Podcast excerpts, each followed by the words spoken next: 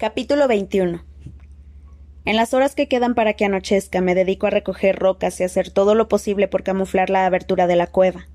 Es un proceso lento y arduo, pero después de mucho sudar y mover cosas de sitio me siento satisfecha. Ahora la cueva parece formar parte de una pila de rocas de mayor tamaño, como muchas de las que tenemos cerca. Todavía puedo llegar hasta Pita a través de un pequeño agujero, pero no se ve desde el exterior. Eso es bueno, porque esta noche tendremos que compartir saco de nuevo. Además, si no regreso del banquete, Pete estará escondido, aunque no del todo atrapado. En cualquier caso, dudo que pueda aguantar mucho más sin medicinas. Si muero en el banquete, es muy probable que el Distrito 12 no tenga vencedor este año. Me como unos cuantos pececillos de esta parte del arroyo, que tienen un montón de espinas. Lleno todos los contenedores de agua y la purifico y limpio mis armas. Me quedan nueve flechas en total. Medito si debo dejarle a Pete el cuchillo para que tenga alguna protección mientras no esté con él, pero no tiene sentido. El chico estaba en lo cierto. Su última defensa es el camuflaje. Sin embargo, a mí sí podría servirme el cuchillo. Quién sabe con qué puedo encontrarme. Estoy bastante segura de algunas cosas. Por ejemplo, de que Cato, Clove y Thresh, como mínimo, estarán cerca cuando empiece el banquete. No estoy segura de qué hará la comadreja, ya que la confrontación directa no es ni su estilo ni su punto fuerte. Es más pequeña que yo y va desarmada, a no ser que haya conseguido alguna arma después. Probablemente se quedará en algún lugar cercano y esperará a ver qué puede rapiñar. Sin embargo, los otros tres. Voy a tener las, voy a tener las manos llenas. La habilidad para matar desde lejos es mi mayor ventaja, pero sé que tendré que entrar en el meollo para conseguir esa mochila, la que tiene el número doce, según dijo Claudius Templesmith. Observo el cielo con la esperanza de contar con un adversario menos al alba, pero no aparece nadie. Mañana habrá rostros allá arriba porque los banquetes siempre tienen víctimas.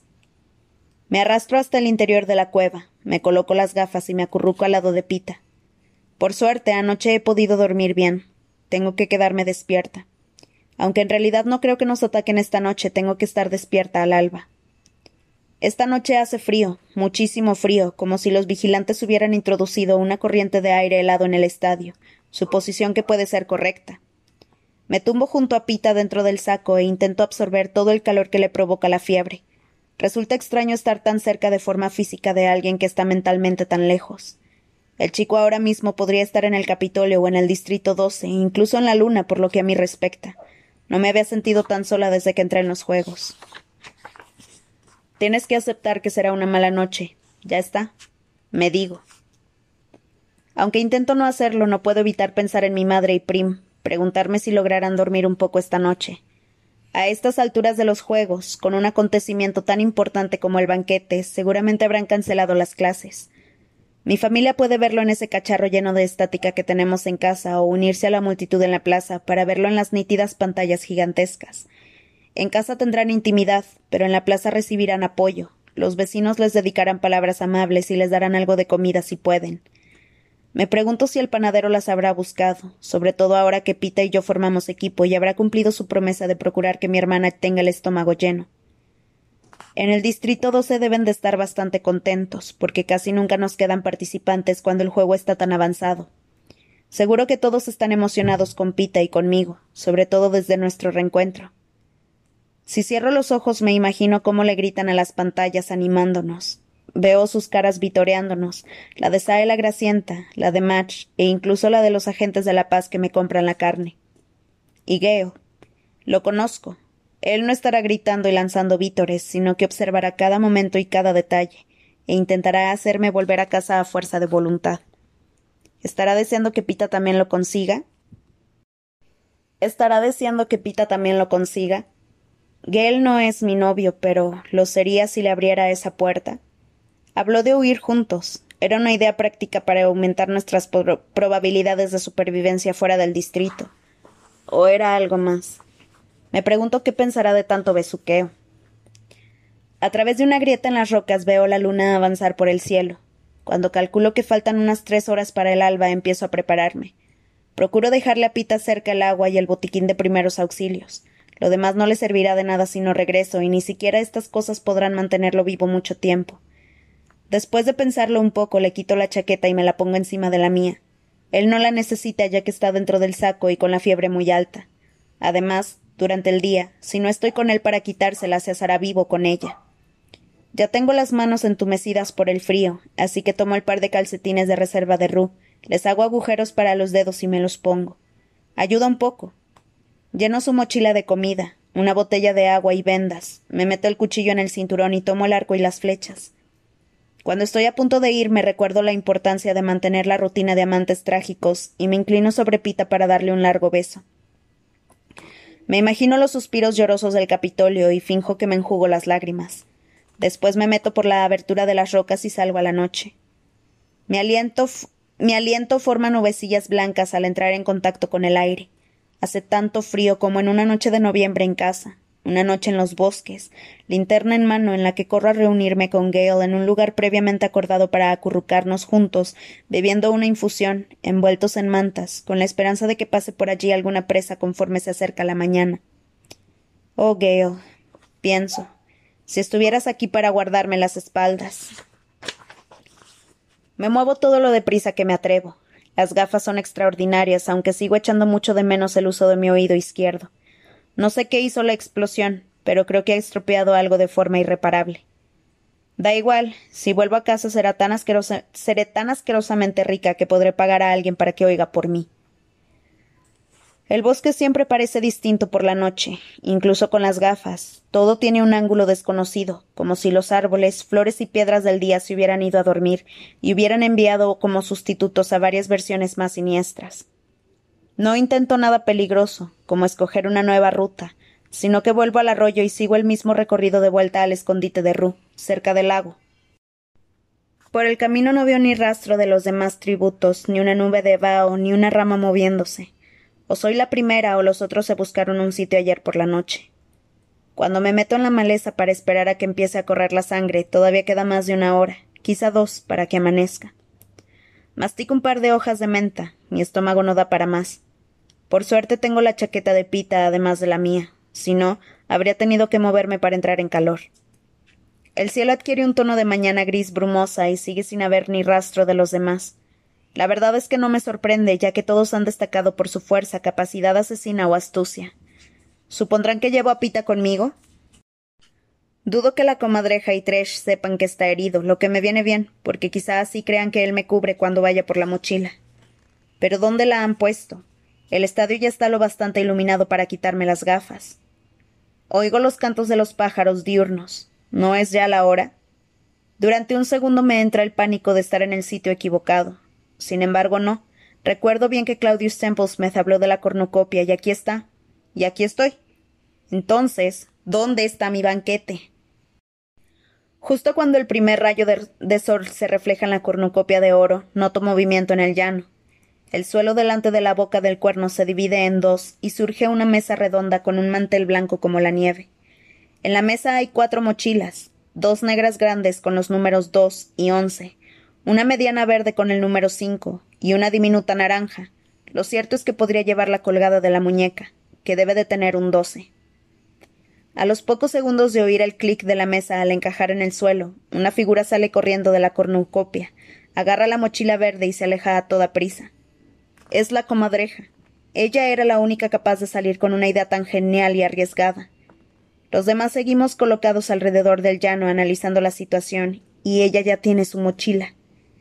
Además nos ha atrapado porque nadie quiere perseguirla, no con las otras mochilas sobre la mesa, vulnerables. La comadreja debe de haber dejado allí las otras a propósito, porque sabía que robar una con otro número haría que alguien la persiguiera. Esa tendría que haber sido mi estrategia.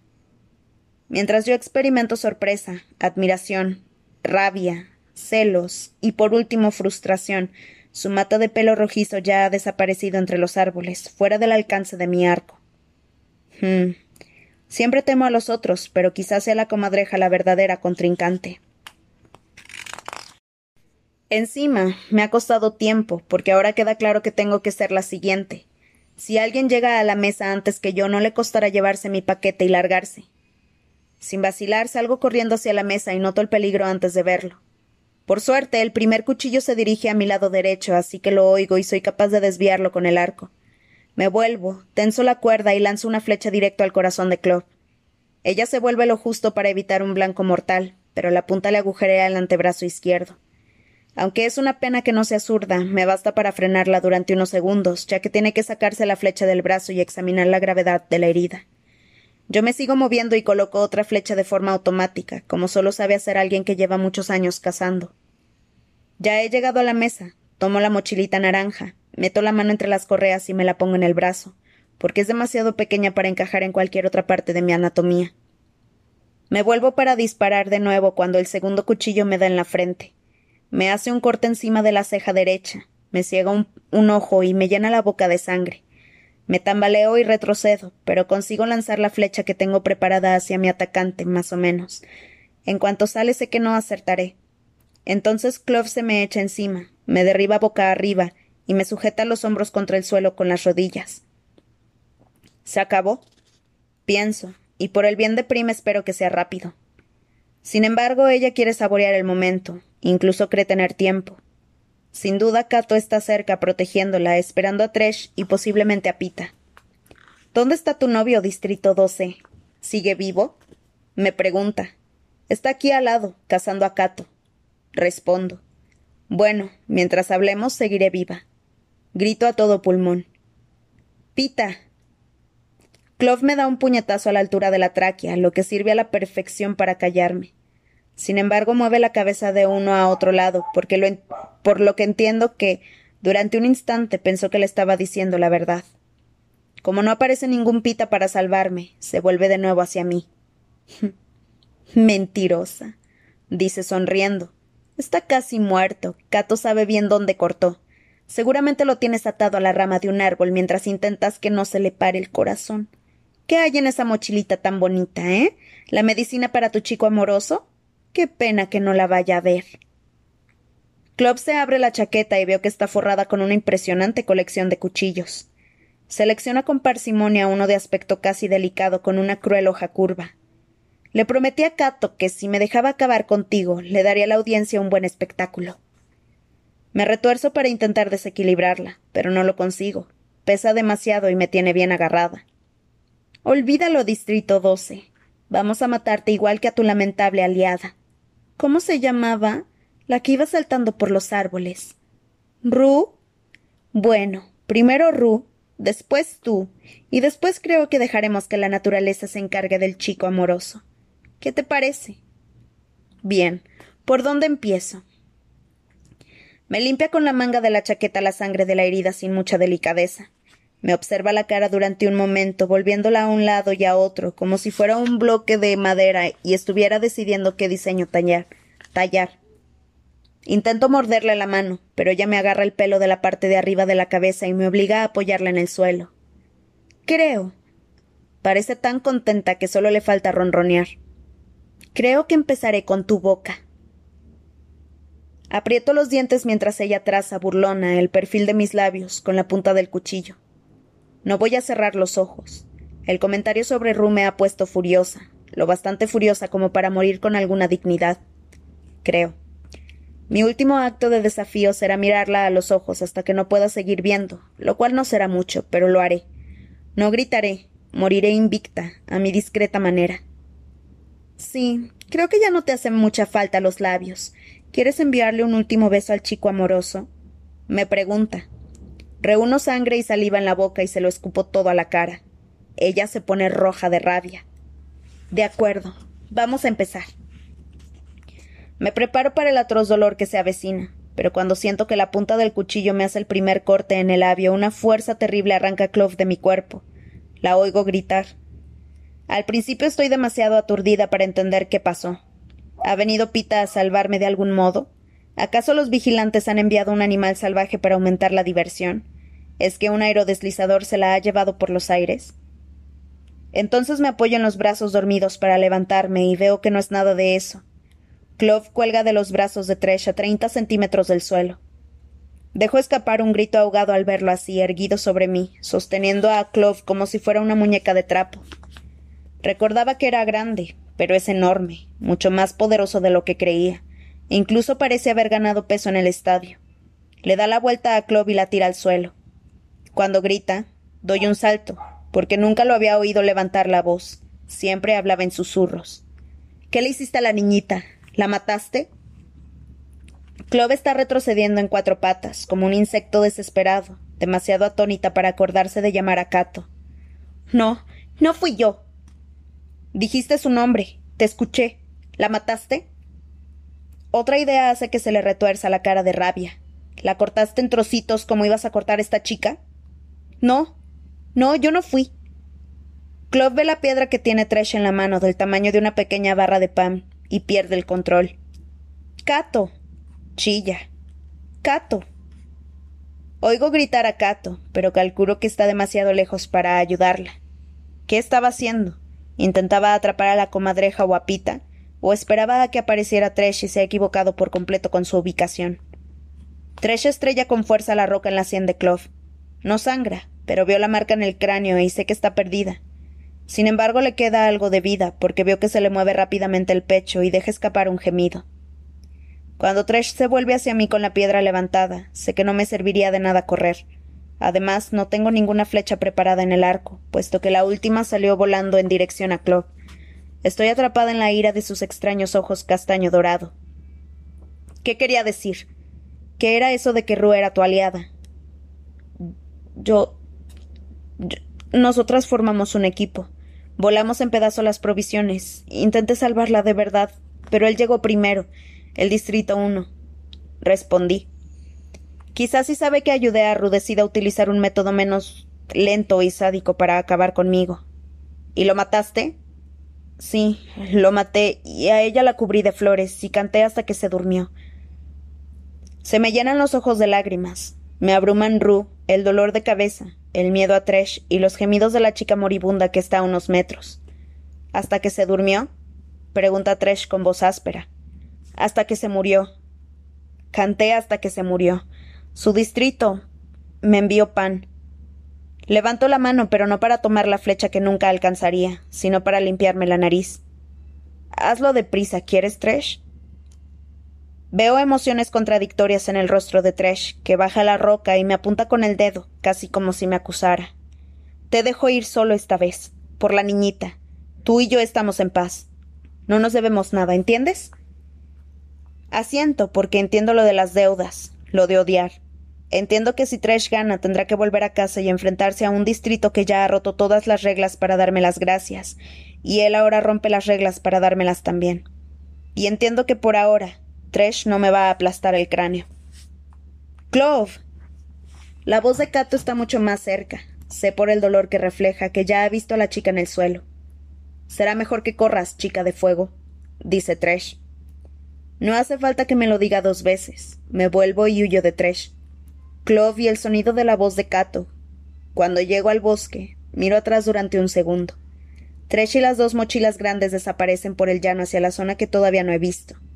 Cato se arrodilla al lado de Clove, lanza en mano, suplicándole que se quede con él. Dentro de nada se dará cuenta de que es inútil, de que no puede salvarla. Me meto entre los árboles limpiándome sin parar la sangre que me tapa el ojo, huyendo como la criatura salvaje y herida que soy. Al cabo de unos minutos oigo el cañonazo y sé que Clove ha muerto, y que Cato estará siguiéndonos la pista a Tresh o a mí. Estoy aterrada, débil por la herida en la cabeza y trémula. Cargo una flecha en el arco, pero Cato puede alcanzar la misma distancia con la lanza que yo con la flecha. Lo único que me calma es que Tresh tiene la mochila de Cato con la cosa que necesita desesperadamente. Si tuviera que apostar por alguien, diría que Cato va por Tresh, no por mí. De todos modos no freno cuando llego al agua. Me meto dentro con las botas puestas y avanzo arroyo abajo. Me quito los calcetines de Ru que estaba usando como guantes y me los pongo en la frente para intentar cortar el flujo de sangre, sin embargo, se empapan en pocos minutos. No sé cómo, pero consigo llegar a la cueva.